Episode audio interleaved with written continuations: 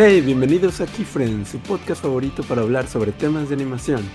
Yo soy Daniel Pulpo, animador de personajes, y en los micrófonos, como siempre, me acompaña... Luigi, hola a todos, bienvenidos a un nuevo episodio de Keyfriends. Yo soy guionista y director, y en esta ocasión tenemos una invitada muy especial acompañándonos. Así es, Keyfriends, hoy nos acompaña, como siempre, una invitada súper especial, y nuestra invitada de cabecera, la artista. La icónica. La vaquerovia. La siempre mágica, Gloria Félix. I'm back, bitches. Con todo lo que extrañábamos. Yay, ya extrañaba hacer esto con ustedes. Wow, Sí, Glory. También Keyfriends y todos nuestros Keyfriends te extrañaban. Ah, gracias. ¿Qué Y ahora vienes en, full Halloween mood. Sí, súper Halloweenesca. Súper Quiero que me spooky. espanten. Sí. Uy, pues sí, pues justamente hoy te vamos a contar unas historias bien sabrositas para que te espantes. Ay, qué miedo. Sí. No manches, a mí me gusta un buen esta época del año, ¿ustedes no? Sí, es mi Creo que favorita. ya lo, ya lo- ya lo he dicho en muchos, en, bueno, en muchos, consideramos un buen, en otros episodios. Oye, un año. esto- bueno, sí, un año, ¿verdad? Se dice fácil, pero aquí ya tiene sus, sus canitas, Kifo. Wow. Bueno, no, más bien como su primer diente, apenas. Ya camina. Ya Sí, camina. Ya, camina. Ya no se le va la mollera, ya no se la aplasta, ¿no? Suena accurate. Esta Sí. época está súper padre y es como también te va preparando para Día de Muertos y luego mi cumpleaños y luego Navidad. Mm, Ay, sí, Sí, como que como- desde octubre ya empiezan buenos festejos. Sí. Sí, siento que hay mucha magia. Supongo que es por, ajá, porque como Día de Muertos y luego pues ya Navidad. O sea, como que son meses muy festivos.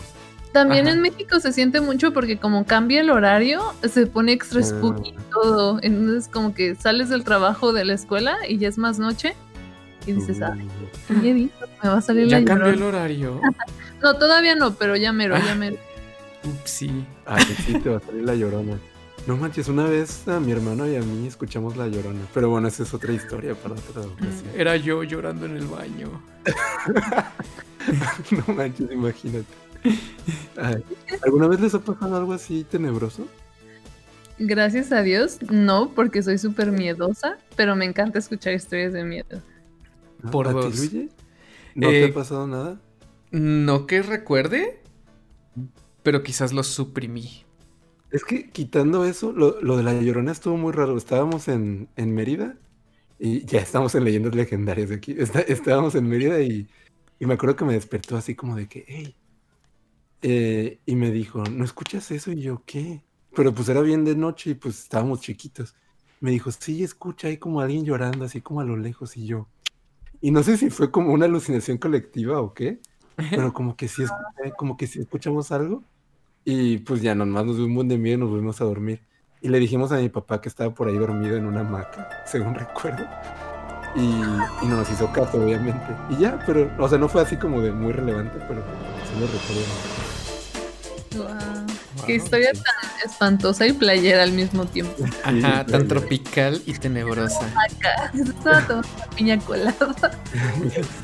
Pero bueno, si no se espantaron con esa microhistoria, ahora sí les vamos a contar unas buenas historias para creativos para que se espanten ahora sí. Ah.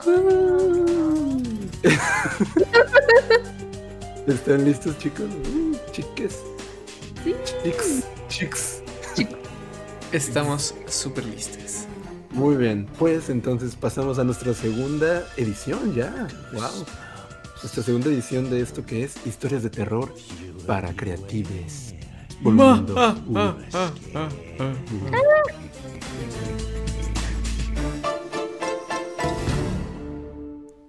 Muy bien, pues aquí les va la primera historia. El culto maldito. Andrés, un joven animador, se vio obligado a dejar sus estudios y comenzar de golpe su vida laboral. Pasó varias semanas vagando en sitios de freelance y aunque de vez en cuando completaba algún proyecto, parecía no tener éxito encontrando algo serio. Una madrugada, en la que se disponía a dejar un render durante toda la noche, Andrés escuchó cómo tocaron a su puerta tres veces. Sorprendido por la hora, se levantó rápidamente y se asomó por la rendija, observando atentamente por un par de minutos la calle en penumbras, sin poder ver a alguien. Al alejarse de la puerta, notó un gran sobre negro que había sido deslizado por debajo. El sobre estaba sellado con un elegante escudo rojo escarlata. Más confundido que asustado, Andrés lo abrió, descubriendo una elegante invitación para una entrevista laboral. Todo parecía ligeramente sospechoso, pero el animador decidió darle una oportunidad. Al día siguiente, se presentó al lugar, una vieja mansión en los suburbios de la ciudad. Al llegar, lo primero que notó fueron un par de caras conocidas, dos viejos compañeros de la escuela que lo saludaron muy cordialmente. Andrés pensó que la forma en la que vestían era un poco extravagante, ya que llevaban una larga y pesada túnica negra, pero se sintió contento de ver rostros familiares por ahí. Así que entró al salón principal para conocer a su jefe, un viejo hombre calvo con un porte que denotaba mucha autoridad. A pesar de su ruda apariencia, el jefe le extendió los brazos dándole la bienvenida al culto, digo, al estudio. Andrés seguía teniendo sus dudas, pero pensó que oportunidades así no se presentaban tan a menudo, así que a partir de ese día comenzó religiosamente a asistir a la vieja mansión a trabajar. Semana tras semana se preguntaba si pronto firmarían algún acuerdo o contrato, pero nadie le daba respuesta alguna. Al pasar un mes, uno de los encapuchados se acercó y le dijo, Es momento de tu iniciación. Lo escoltaron todos a un cuarto iluminado, solo por velas y algunos monitores. Todos los sujetos comenzaron a entonar una especie de cántico ininteligible y el viejo líder del grupo se encontraba en el centro mirándolo fijamente. Tras acabar el ritual, esbozó una retorcida sonrisa y exclamó con potente voz. No temáis, mis fieles animadores. Confíen en mi palabra y seréis recompensados. Los días siguientes todo parecía bastante normal y al fin Andrés ya era parte del grupo y estaba recibiendo un pago por su trabajo. Pero la tranquilidad en su vida duró muy poco. Una tarde recibieron repentinamente la noticia de que no había presupuesto para pagar y habría que esperar. Mantengan su fe en mí y seréis recompensados, exclamaba su líder. Las semanas transcurrían y pronto se convirtieron en agotadores meses. Los animadores hambrientos y desesperados continuaban asistiendo día a día, algunos por costumbre, otros por miedo a decepcionar al gran líder y algunos otros por fe ciega. Confía Andrés, nuestro líder pronto nos salvará de esta, exclamaban algunos. Los días pasaban y cada día eran menos los jóvenes animadores que quedaban en el grupo. Fue entonces cuando el líder los convocó y anunció que cambiarían su lugar de trabajo. ¿Cuál sería la sorpresa de todos al ver su nuevo lugar? Una vieja y polvorienta mazmorra en construcción con un fuerte olor a solventes y humo. El lugar perfecto para enloquecer a los valientes jóvenes que aún quedaban. Al ser ya un número reducido, las responsabilidades de Andrés aumentaron drásticamente, pero su paga se mantenía congelada y atrasada. A veces pasaban semanas y su líder los dejaba solos trabajando en ese lugar sin poder ver la luz del día, apareciendo sorpresivamente solo para explotar su ira contra alguno de los jóvenes. Una mañana, Andrés escuchó ruidos en un cuarto cercano. Asomándose, se quedó perplejo. Era su jefe bebiendo la sangre de uno de los jóvenes trabajadores. Confiad en mí, confiad en mí. murmuró el viejo con cara de locura. Su mirada cambió y se clavó en Andrés. El joven corrió lo más rápido que pudo, agotado y hambriento por las largas jornadas de trabajo. Es un esfuerzo increíble. Y logró salir de la polvorienta mazmorra. A salvo en la calle y aún cegado por la luz, Andrés volteó y logró ver los ojos rojos del viejo y calvo líder clavados en él, sintiendo un enorme escalofrío. Andrés había logrado escapar ese día. Pero ¿cuántos jóvenes no caerían en manos de ese horripilante?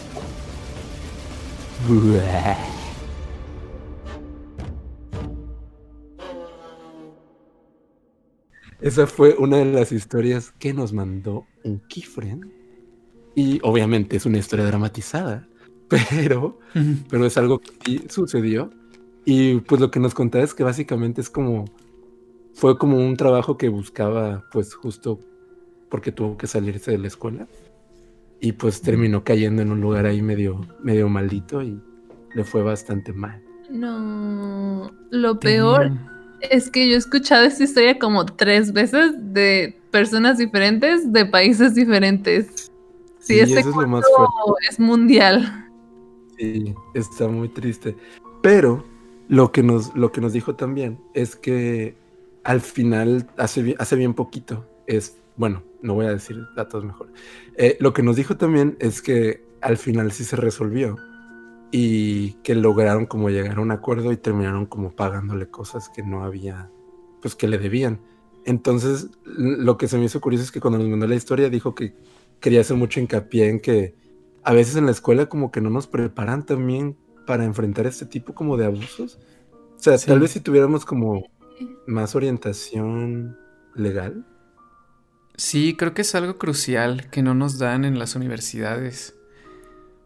Sí, es difícil porque hay gente que te gradúas y llevas meses sin encontrar trabajo y luego, pues, la primera oportunidad que te dan te emocionas y obviamente vas a decir que sí, pero está, está peligroso, está, porque puedes estar muchos meses, hasta años, ¿no? Sin, sin que te paguen a veces. Sí, y afortunadamente este tuvo un final relativamente feliz porque él logró que le pagaran lo que le debían. Pero hay muchos casos que no terminan así. O sea que sí se queda la gente sin el dinero. Sí. Ay, qué miedo.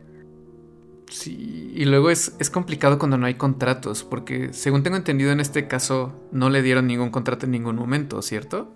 aquí en muchas empresas, a los ilustradores en específico, no les dan contrato y no puedo creerlo, no, no, no sabía eso. Es, es peligroso para la empresa y es peligroso para los ilustradores porque te pueden no pagar y los ilustradores pueden usar eh, las ilustraciones para lo que quieran, las pueden vender en otro lado si no tienen como un contrato Ala, que sí. delimite bien las cosas.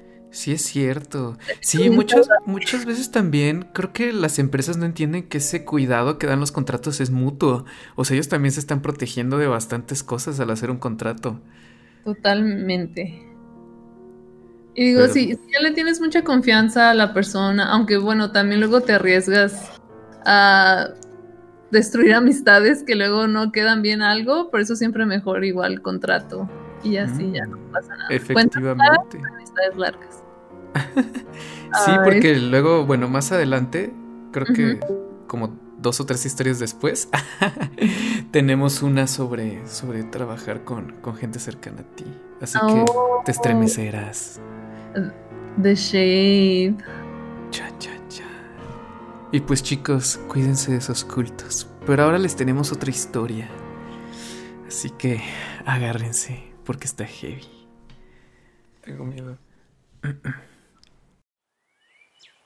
Era una mañana como cualquier otra. Y Galilea, como cada día, checaba sus notificaciones de redes sociales pacíficamente echada en su sofá. Cuando de repente se topó con una solicitud de mensaje de un misterioso remitente llamado Reinas Rubias. No, No. ya sé para dónde va esto. Ok.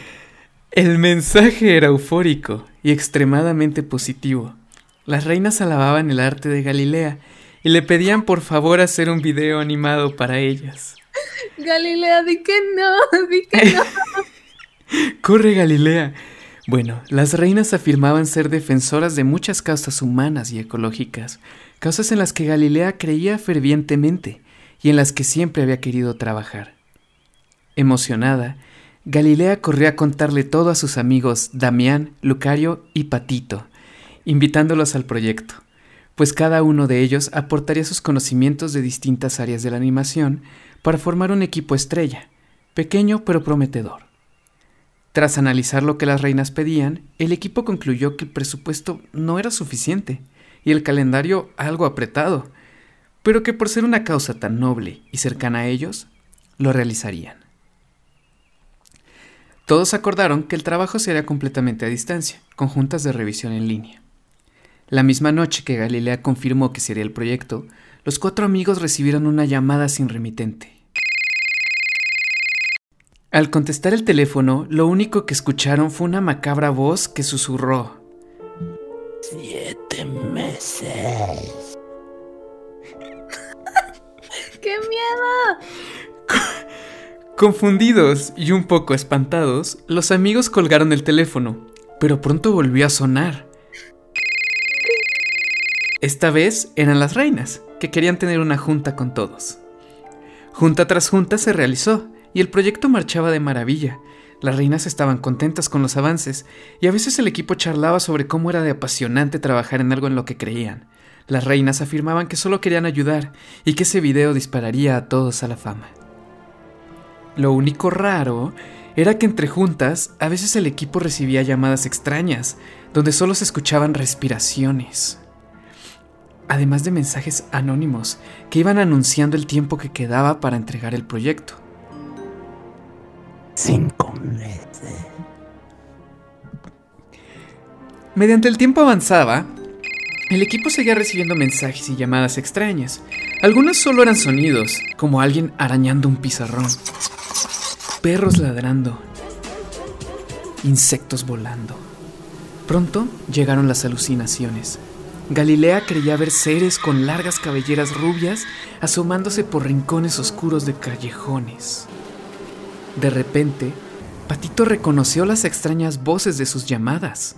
Eran las voces de las rubias, que parecían haber perdido la cordura. Decían cosas como... Van a derrocar al presidente. A nadie más le importará el video. Ah, que las nubes no se movían como querían. No tienes poder creativo sobre esto.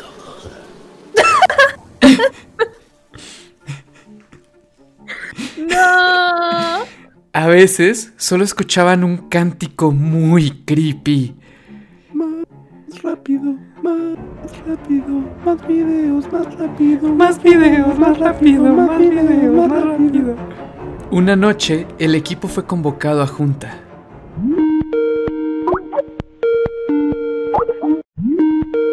Las reinas estaban muy preocupadas, pues estaban convencidas de que una artista famosa les iba a copiar su video. No estaban seguras de si sería Katy Perry o Madonna, pero alguien lo iba a hacer y muy pronto. Damián les dijo que eso era muy poco probable, pero las reinas estaban ofuscadas y se despidieron dejando al equipo con estas tenebrosas palabras. Quieren dinero, trabajen más rápido. Cuando el equipo se negó a trabajar más rápido sin aumentar el presupuesto y hacer otros videos bajo las mismas condiciones, las reinas solo contestaron en un macabro texto que decía Decepcionadas, pero nada sorprendidas. El equipo tenía pesadillas, alucinaban con el teléfono sonando, con apariciones de mechones de pelo rubio en sus coladeras, en sus almohadas. Lucario se despertaba gritando en las noches y veía claramente el reflejo de dos espectros en su ventana. Fue tan grave su descenso a la locura que el equipo decidió cancelar el proyecto para salvar su salud mental. Días después, Galilea, Damián, Lucario y Patito veían una película en su computadora, por fin relajándose después de la tormenta que habían vivido, cuando de repente, estática, la pantalla de la computadora comenzó a quebrantarse. El teléfono sonó. Galilea contestó y escuchó una voz que decía... Se los advertimos. Siete meses. De la pantalla comenzaron a salir largos brazos, seguidos por cabelleras rubias, que al levantar su mirada robaron con un grito lo que quedaba de las almas de los cuatro chicos. No, qué triste. Tenían futuros tan prometedores. Pobres yo creo que- muchachos. Yo creo que ya no la van a armar después de esto. En ningún lado los van a querer. Ay, Sí. no. Ojalá No, pues. Esta, esta historia sí está. Está interesante. Pues es, es espeluznante, ¿no? Es un poco distinto el tipo de abuso que sufrieron estos chicos, siento. Pero también es un abuso común, creo. O sea, no debería de ser tan común, pero creo que muchos, muchos artistas por ahí son, pues, buleados por sus clientes. Como que el cliente toma el poder y abusa de él y pues el artista queda como rezagado a solo seguir órdenes ciegamente y solo pues sufrir en silencio. Sí. Otra parte súper importante fue el inicio de que Galilea se convenció porque le habían dicho que iba a ser para una noble causa y, y luego parecía como que nada más lo querían hacer para sus intereses. Parecía como que no estaban tan interesados en la causa. Sí, no, realmente. Nunca. Ay, perdón, pero sí, nunca sus precios o lo que vale su trabajo, aunque sea una causa muy, muy noble. O sea, no sé, traten de negociar que les den más tiempo o que no, que, el cliente entienda que se están rebajando de precio. Y sí, y sobre todo, fíjense que la gente que los contrate, o sea, si, si se vean que van a hacer algo por la causa, que quieren hacer algo, o que sea la misma, el mismo tipo de personas que están sufriendo la problemática y que no solo lo están haciendo como para ser populares. Sí, oh. exacto, porque de ahí sale la duda de por qué lo estás haciendo. O sea, si es una causa en la que realmente crees y quieres ayudar, o si es algo que estás aprovechando porque es la moda. O sea, me estás diciendo que en esta historia les los convencieron un poco porque les dijeron que era una causa buena, ¿no? Creo que sí. Pues, eso, es lo que nos dijeron. O sea, lo que me contaron fue más o menos eso. O sea, que, que, la razón principal por la que se hizo el proyecto, una de las razones principales fue que pues había pasión detrás de la causa. Mm. Que por protección a las personas no vamos a decir qué causa era pero era algo importante y era algo muy relevante en su momento, que es también otra cosa de lo que quizás lo hace sospechoso, ¿no? O sea, si, si el cliente no está relacionado con la causa, entonces, pues asegurarte que de alguna forma no lo está haciendo solo porque esa causa hace ruido en ese momento, que también fue algo que después les hizo sospechar más, porque en el momento en que dicen, ay, pero es que esta causa ya no va a ser relevante, mejor hay que o hacerlo más rápido o ya dejarlo, pues es como de, oye, pero entonces quizás no te importaba tanto la causa desde un inicio, si ahorita ya no se te hace tan relevante como era antes. Voy a ser un poco el abogado del diablo ahora. wow, déjanos la caer, wow. No, eh, pero, pero es que siento, o sea, eso sí pasa y sí está muy mala onda. Y creo que es más evidente con clientes pequeños. Pero también pasa a niveles corporativos gigantes, ¿no? Como, no sé, por ejemplo, hay veces que se suben al mame de apoyar causas, por decir, LGBT solamente porque evidentemente no quiero decir que es no, no, no voy a decir que está de moda porque no es como que sea una moda, pero creo que la audiencia va premiando un poco también lo que lo que les dan. Entonces quizás dicen, ah, pues no sé, como que siento que las productoras se adaptan un poco a lo que se está pidiendo. Y si obviamente se está pidiendo y ven que la conversación hay más gente voy a llamar despierta o con este tipo de causas se les va a dar. Y que está un poco triste porque no sale como naturalmente de ellos, pues no es como que un, este, un ejecutivo diga, ah, sí, voy a salvar los derechos LGBT. No sé, tal vez estoy siendo muy pesimista, perdón. Sí, pero ah, en una empresa grande, siento que aunque sea una causa altruista, pagan lo mismo, ¿no? O sea, a los artistas, ah, los artistas tienen que comer y así. Aquí, pues no sé por qué se veía que, que, el presupuesto era tan reducido, creo que eran como las rubias eran independientes o algo así, pero mejor piénsensela cuando les lleguen este tipo de proyectos. Sí, sí, sí, piénsensela duro. Eso es verdad. Y, y bueno, yo, yo conozco a Galilea porque es amiga de una amiga y creo que ese fue el caso también, que como que se agarraron de que ella estaba relacionada un poco con la causa o que le interesaba y se podía considerar parte de eso. Y creo que más bien ellas estaban aprovechando de ella por eso y la querían también por eso. Y también, también quería hacer hincapié de que a lo mejor si les llegan clientes que les dicen que aman su trabajo y así, está, está padre y es muy bonito, pero no por eso se dejen así como que no tengan tanta confianza. Al final de cuentas, pues son clientes y tienen que cuidar muy bien los contratos y que nunca se pierda el respeto. sí, porque algo relevante de esta historia es que nos dijeron que también ya los llegaron a insultar y todo a las, a las personas que están en el proyecto.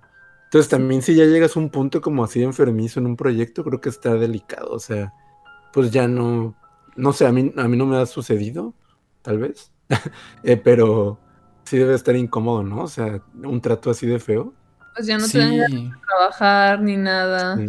Sí, ¿con qué Sí. motivación trabajas? O sea, le, le quitan la pasión al trabajo.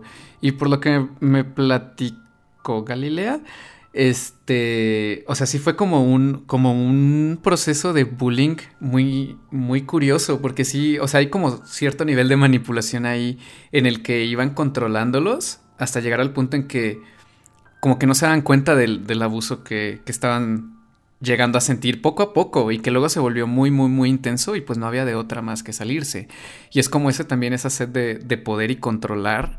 Y entonces era como controlar a este equipo y quisieran exactamente lo que ellas querían, cuando querían, por el dinero que querían, con la fecha de entrega que querían. Y muévele aquí, muévele allá. Entonces, o sea, también se vuelve algo muy enfermizo, como dices. Y creo que justo ese proceso de bullying, que no solo se ve en el aspecto laboral, o sea, puede ocurrir en muchas ocasiones de tu vida, relaciones tóxicas y así, pues sí llega a, a- a- a manipularte como persona y quizás no te, no te das cuenta rápido de lo que está pasando, pero entonces puedes estar alerta de esos focos rojos, vaya, antes de que llegue a demasiado. Sí, sí. Y cuando algo suena demasiado bueno, pues sí, piénsensela dos veces. Ouch. Pues sí, hay que cuidarnos de esos clientes eh, que son lobos con piel de oveja, que dicen. Wow, sí. Y protéjanse entre todos, protejan a su equipo y, y escúchenlo, escúchense entre Sí, ustedes. una, una, una, Que perdieron sus almas juntos. Sí, al final es una historia de unión. Muy bien, pues pasaremos a la siguiente historia, chicos. La masacre en Texas. Mauricio llevaba ya varios años trabajando en animación. Era feliz, pero por dentro soñaba algún día con trabajar en el extranjero. Ah, la gran vida. Ganar en dólares, trabajar en jugosos proyectos, todo sonaba como un sueño. Un sueño que pronto se volvería en pesadilla. Todo pasó muy rápido una entrevista, un par de llamadas, y ahora Mauricio se encontraba abordando un avión para cumplir ese sueño que tanto había esperado. ¿Su destino? Texas. Al llegar a su nuevo estudio, el chico no podía contener la felicidad. El proyecto parecía increíble. La paga era bastante buena e incluso le daban comida y bebidas. Su nueva vida marchaba de maravilla en las primeras semanas, pero gradualmente todo fue tornándose un poco más oscuro. Pronto se dio cuenta que la mayoría de sus compañeros eran juniors y todos se veían forzados a trabajar largas jornadas para cumplir sus cuotas. Mauricio solo pensaba, ¡Ja! Con este sueldo, ¿qué más da trabajar unas horas extras? Antes ganaba mucho menos. la voz. Los días pasaban, pero la carga de trabajo no disminuía. Al contrario, todo comenzaba a intensificarse. Una noche se dio cuenta de que uno de sus compañeros de trabajo se estaba quejando. A él no le parecía una vida normal estar 14 horas frente al ordenador. Pues claro que sí. El joven que se quejaba fue llevado a otra sala. Mauricio no le dio importancia, sino hasta que se escuchó un ruido aterrador.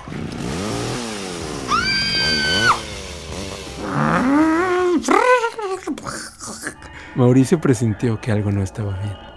Se paró de su asiento y estaba por entrar al cuarto de donde provenía todo el ruido, pero fue interrumpido por su director. Hey chicos, hoy están poniendo los árboles durante la noche, ya saben.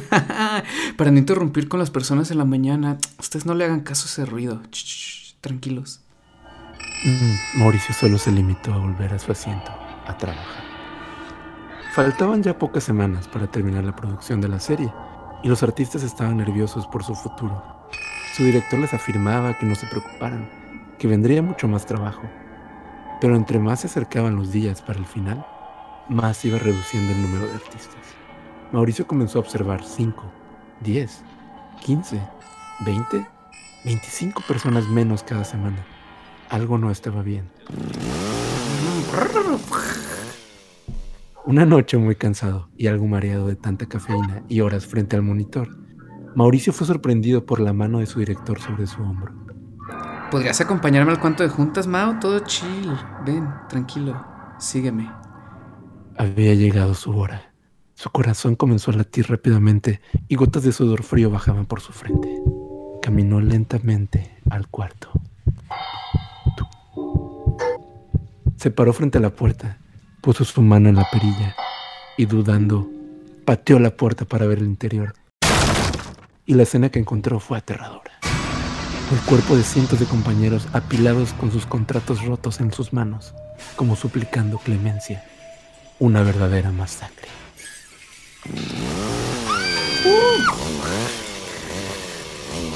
Mauricio, entra por favor. El joven sabía que solo tenía una opción, correr. Comenzó una pequeña persecución por el estudio. Mao no quería voltear. Siguió corriendo mientras escuchaba el ensordecedor sonido de la sierra tras de él. Logró llegar a la puerta metálica de la entrada. Estaba muy cerca y de pronto sintió un profundo dolor en la pantorrilla. ¡Ah! Mauricio logró cerrar la puerta tras de él. Estaba a salvo, pero ligeramente herido. Esa misma noche, Mauricio decidió tomar un taxi para el aeropuerto, pero el vuelo más próximo de vuelta a su país, aún temblando y con sudor frío en su frente, logró conciliar el sueño durante el vuelo. Por unas pocas horas, por fin pudo descansar. Aún hay días de que Mauricio despierta por las noches, escuchando ruidos de motosierra en sus sueños. El chico había tenido bastante suerte de escapar ese día, pero varios de sus compañeros habían quedado destruidos y con una deuda mucho más grande con ese estudio. Sin duda Mauricio recordaría para toda su vida esta masacre de Texas. Chun, chun. No. Y bueno, algo, cu- algo curioso es que esta historia sí, eh, sí fue en, en Texas, es lo que puedo decir. Oh, wow. Sí, o sea, sea, obviamente está dramatizado, pero sí fue, sí sucedió en Texas. Sí, Y y, pues, pues- bueno, la gente muriendo es gente siendo despedida. Sí, o sea, corta- rodaron cabezas en sentido metafórico. Ajá.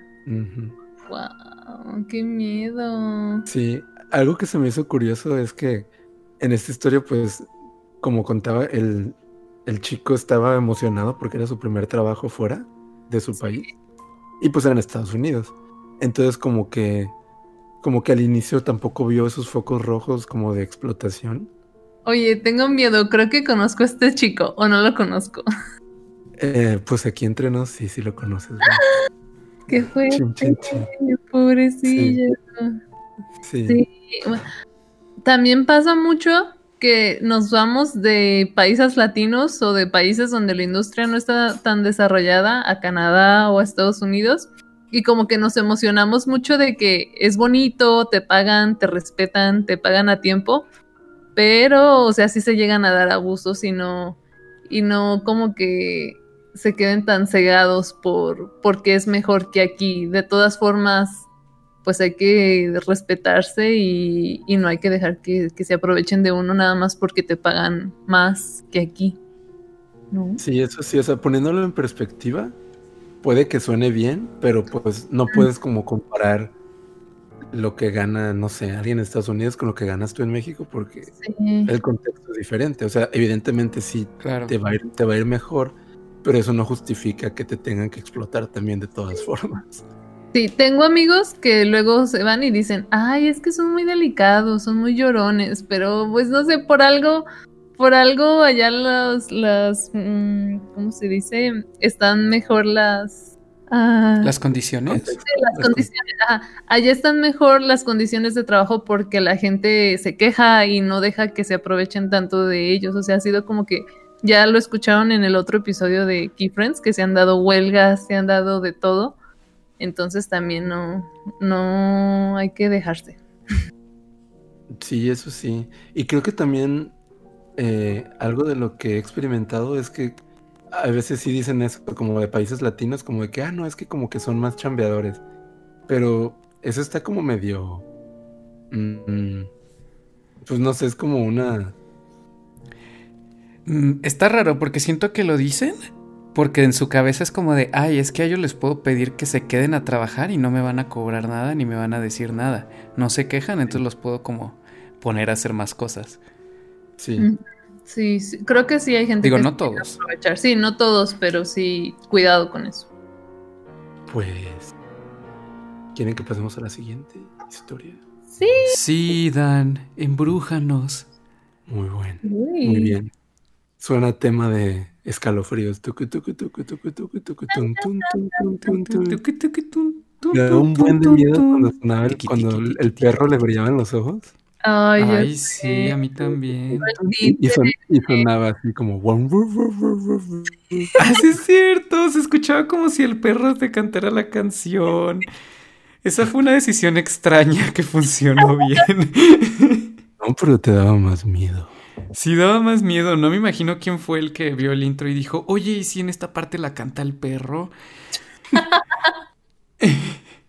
pues denle un Oscar a esa persona. Muy bien. Pues esta historia se titula La otra familia.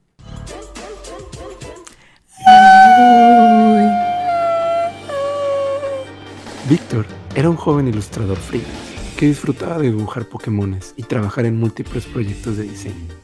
Su vida marchaba muy tranquila y feliz, hasta que una lluviosa tarde recibió una llamada mientras practicaba yoga. Ring, ring.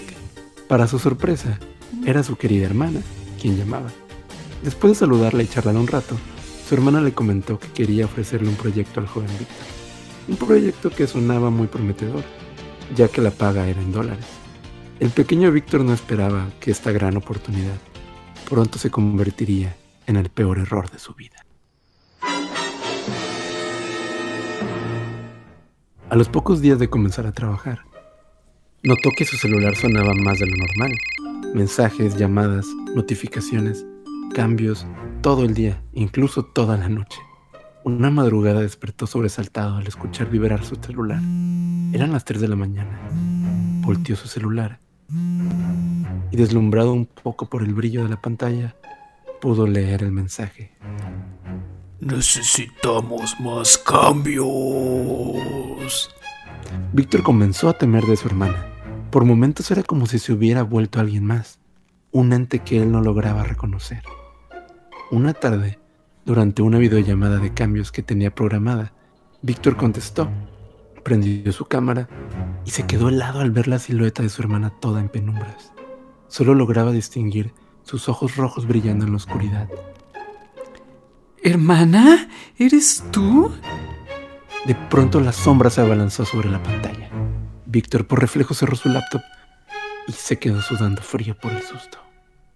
Las llamadas no pararon y pronto comenzaron a inundar sus distintas redes sociales con mensajes amenazantes.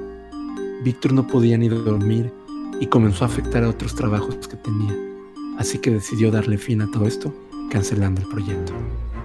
Desde entonces, Víctor perdió contacto con su hermana, o No, menos lo que quedaba de ella. no. Aún hay... Aún hay noches en que logra ver una sombra deslizarse de reojo, diciéndole, Hermano.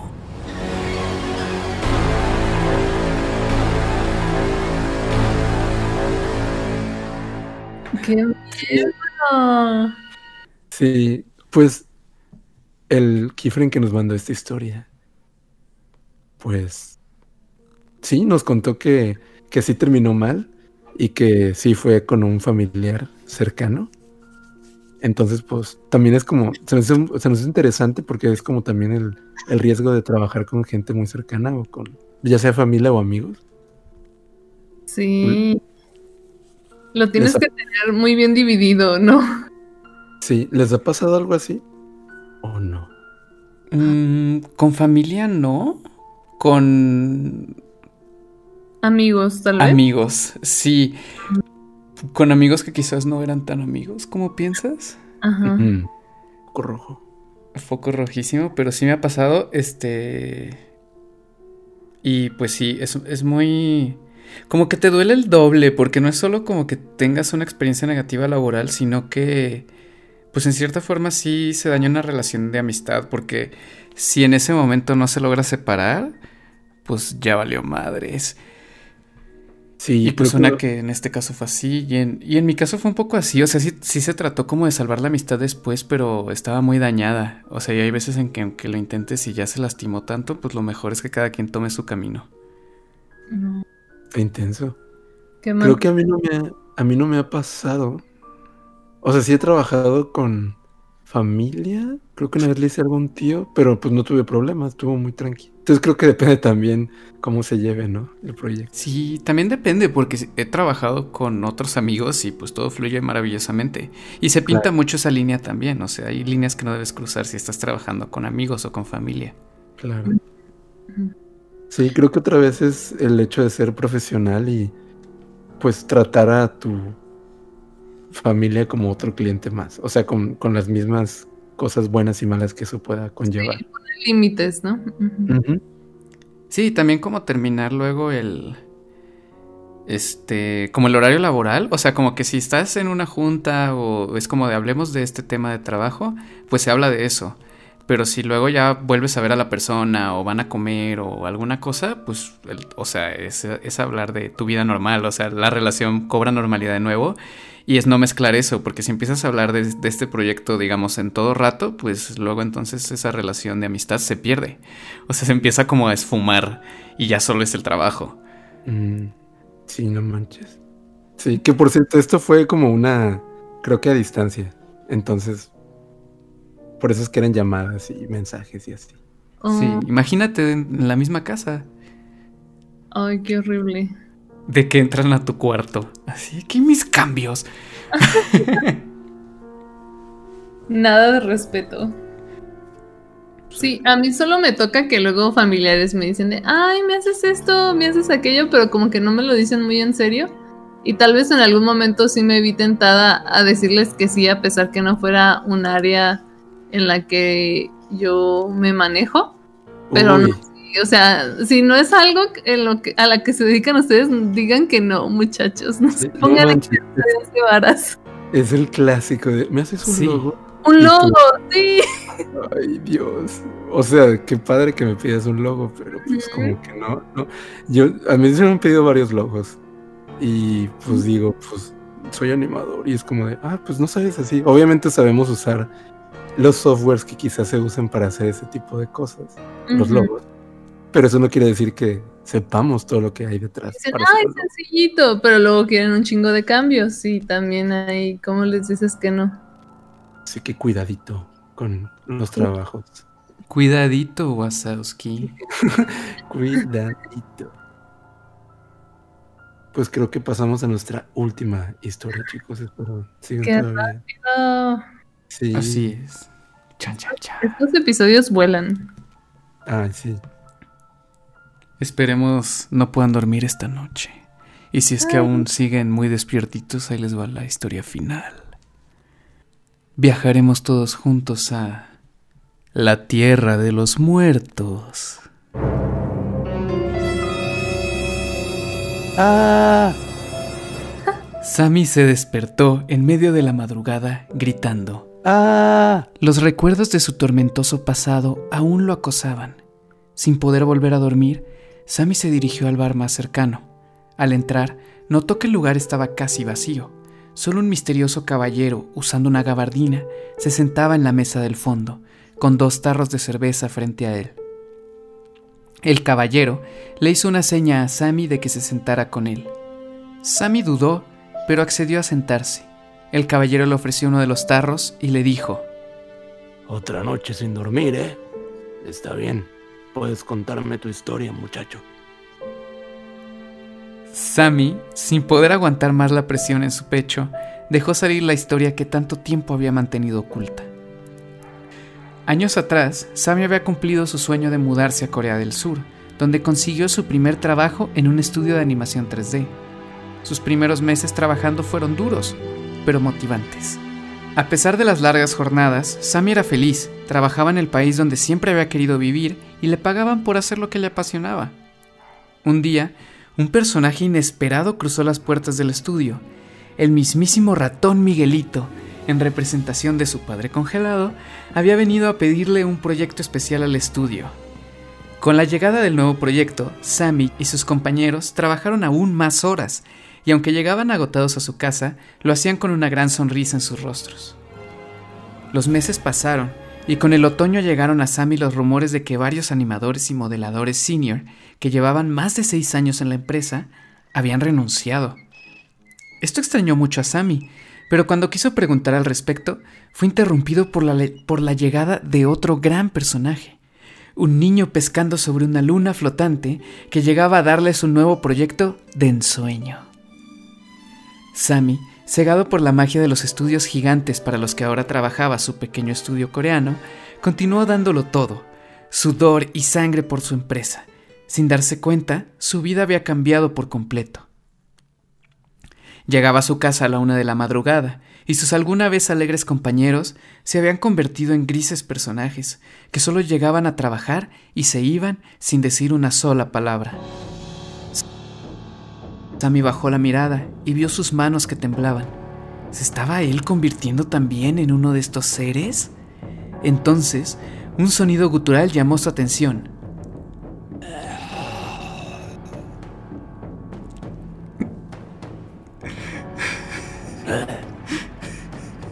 Era Jeong, quien le informaba que los estaban llamando a todos a una junta para hablarles de sus incrementos de sueldo, pues ya llevaban un año trabajando ahí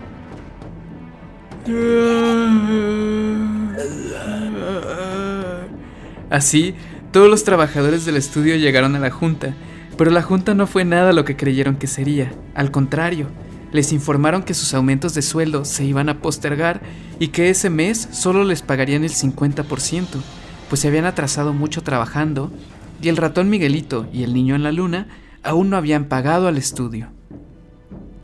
Sammy regresó a su asiento, muy consternado pero sin más remedio que seguir trabajando. Pronto se enteró de que los seniors que habían renunciado lo habían hecho porque sus jefes se habían negado a aumentarles los sueldos. Uno de ellos incluso había dejado una advertencia rayada en su escritorio. Huyan. Las semanas pasaron y pronto se convirtieron en meses. Sammy, Jeon y sus compañeros tenían que cubrir el trabajo de los seniors que seguían renunciando. En cuanto a sus sueldos, el mensaje siempre era el mismo. Ya vienen sus pagos, no se preocupen. Es solo un pequeño atraso.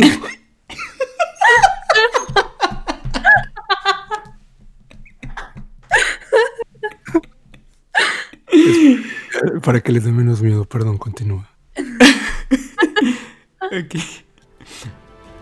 La vida de Sammy se había reducido a comer ramen diario en casa de una amiga pues no tenía dinero para comprar comida. Todas las noches llegaba casi a las 3 de la mañana, trabajaba fines de semana sin descanso alguno.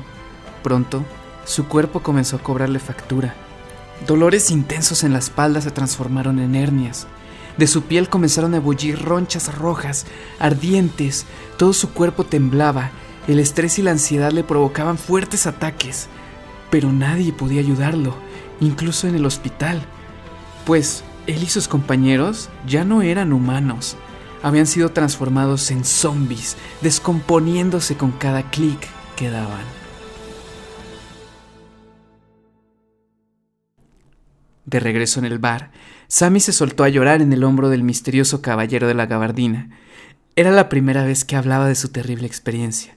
Mientras Sammy comenzó a contar cómo es que había logrado escapar del estudio, el caballero de la gabardina comenzó a reír. Sammy, espantado, le preguntó de qué se reía, a lo que el caballero respondió, No puedes escapar de la tierra de los muertos.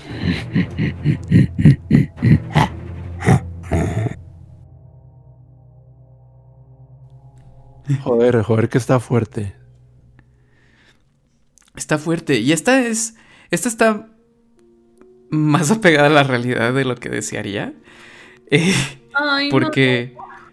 Porque este chico que nos contó la historia realmente sí tuvo muchos problemas de salud por su experiencia en Corea. Qué feo. Sí, eh, digo, todas las historias las hemos dramatizado, pero creo que esta sí es la más real. O sea, sí estuvo muy, creo que de todas, esta es la más intensa en cuanto a, a, a lo que le provocó, porque nos contaba que pues le dieron así como problemas bien cabrones como de salud, de ansiedad, de dolor de espalda. O sea, todo eso de las ronchas y así era real. O sea, le, le salieron como cosas por estar como tan estresado y, No. y por también por no comer bien, ¿sabes? O sea, todo como que fue agregando. Pero pues era porque se la vivía trabajando. Sí, porque también lo del ramen es real. Sí. Oh. O sea, no, no tenía dinero para, para comer. Les, les atrasaron el sueldo. Creo que la mayor cantidad que lo hicieron fueron tres meses o cuatro.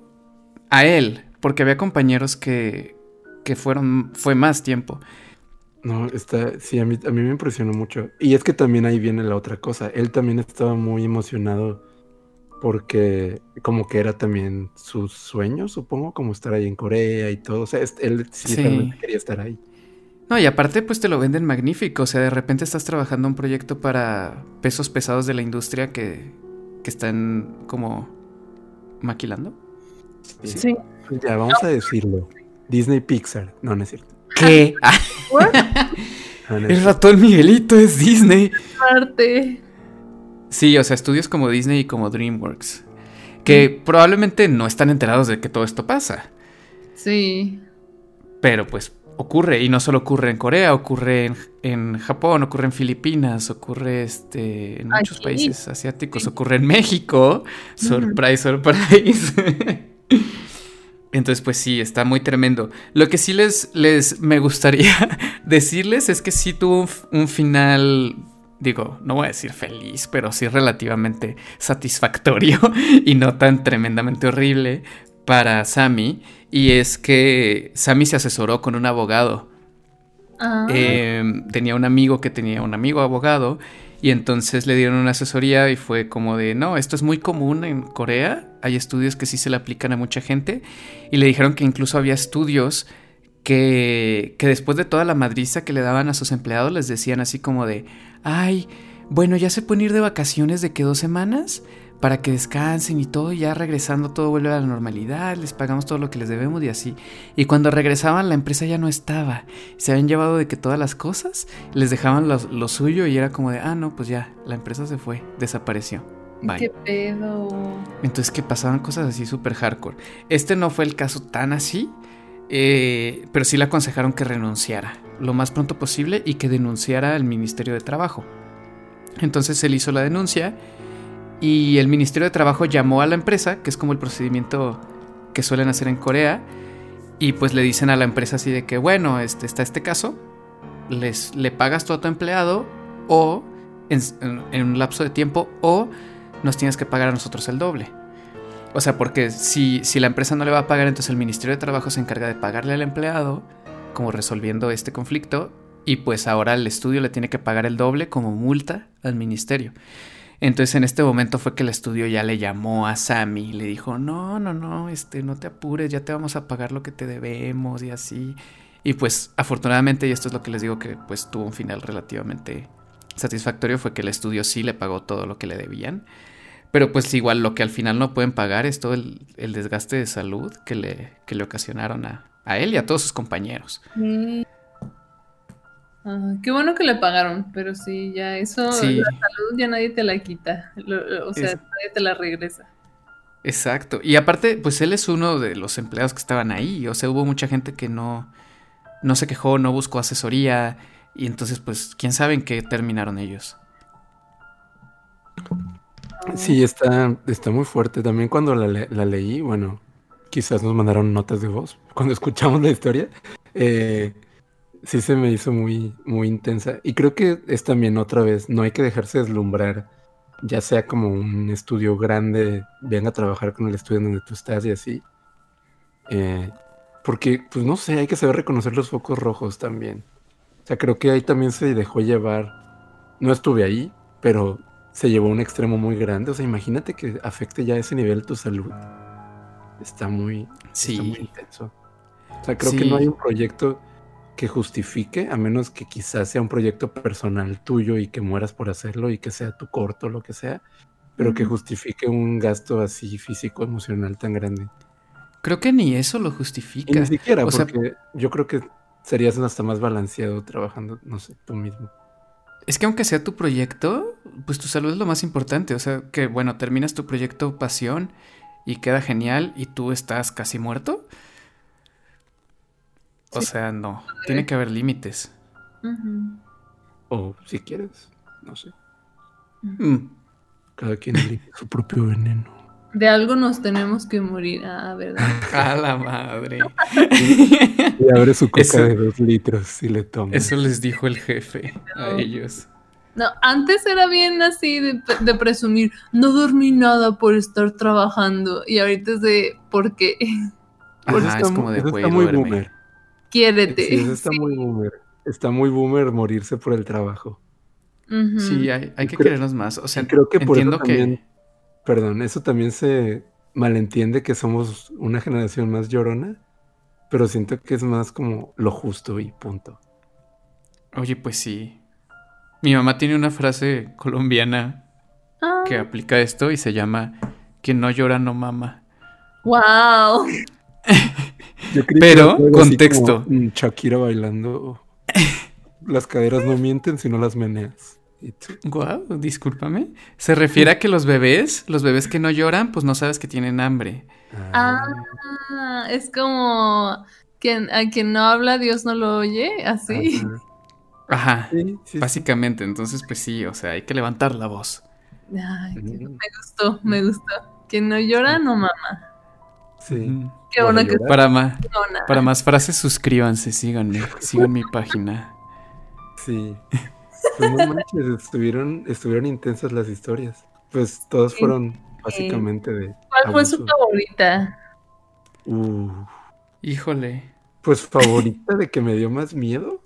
Ajá. Porque Sí, ninguna es mi favorita. sí, sí, no. Sí. Para que te Mm, guste. Creo que esta coreana, porque.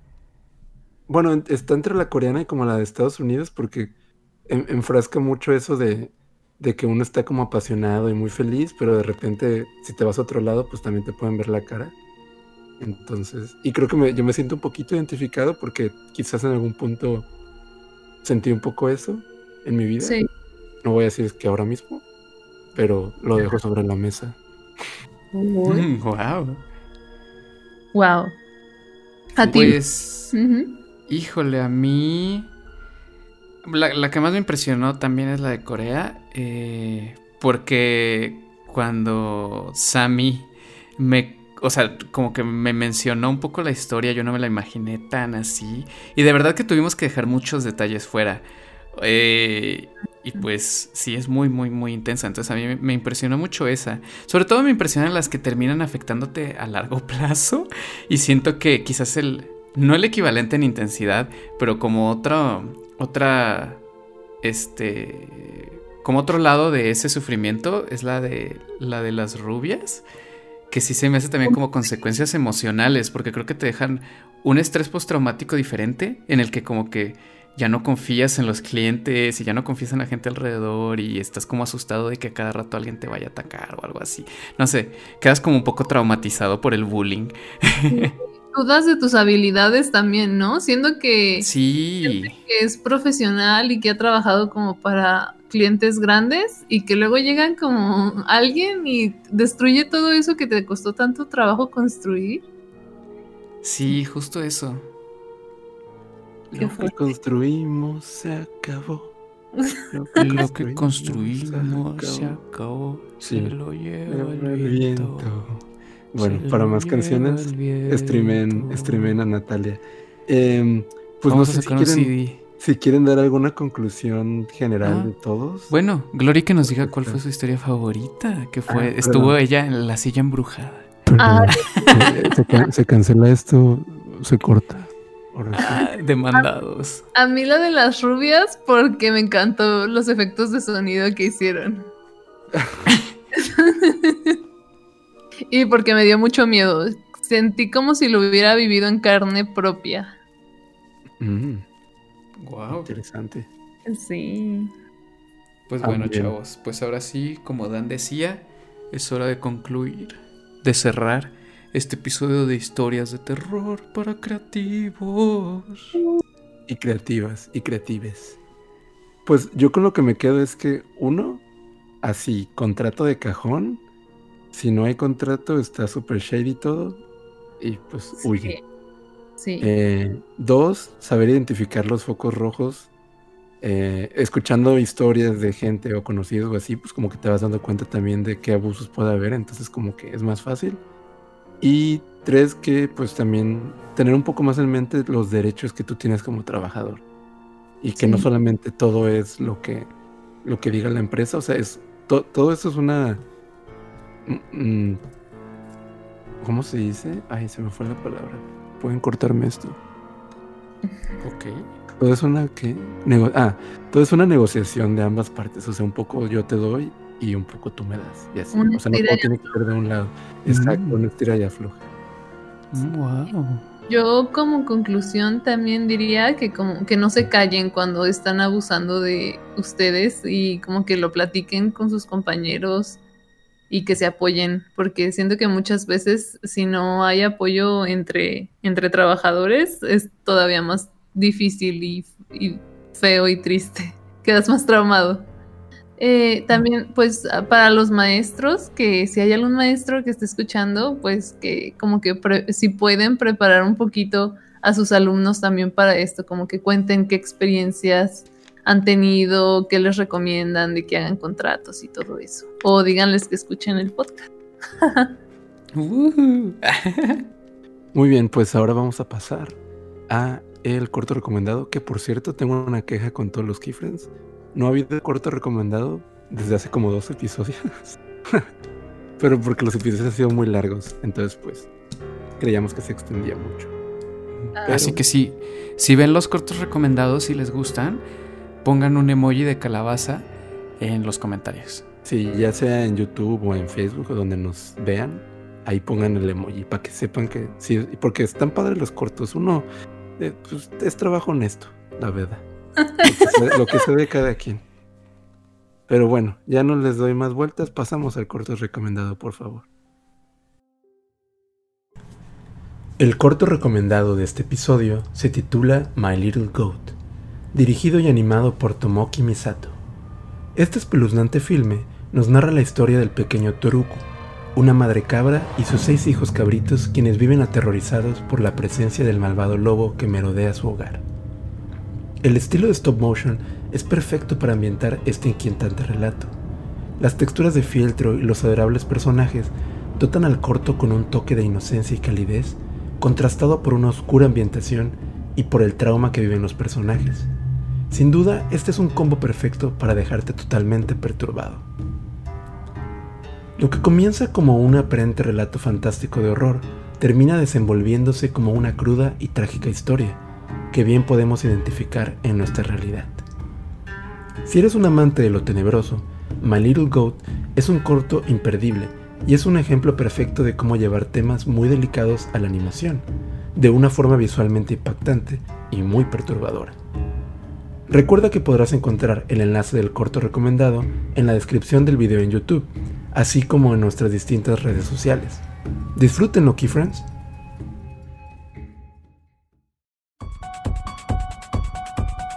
Y pues listo, Key Friends, eso fue todo por hoy. Esperamos que les haya hervido la sangre con estas historias de terror, pero ojalá sí puedan dormir en la noche. Un agradecimiento súper grande a todos los Key Friends que compartieron su historia y que se acercaron a nosotros.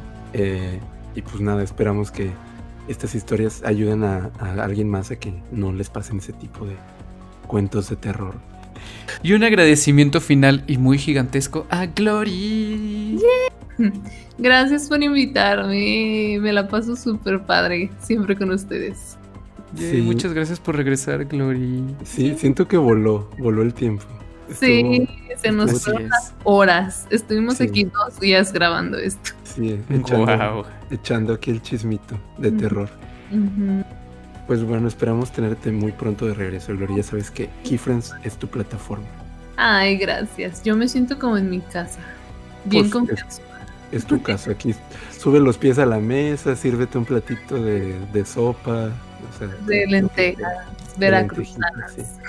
Mm, qué Así es. rico. Ah, por cierto, ¿nos quieres comentar algunas redes donde te pueden seguir?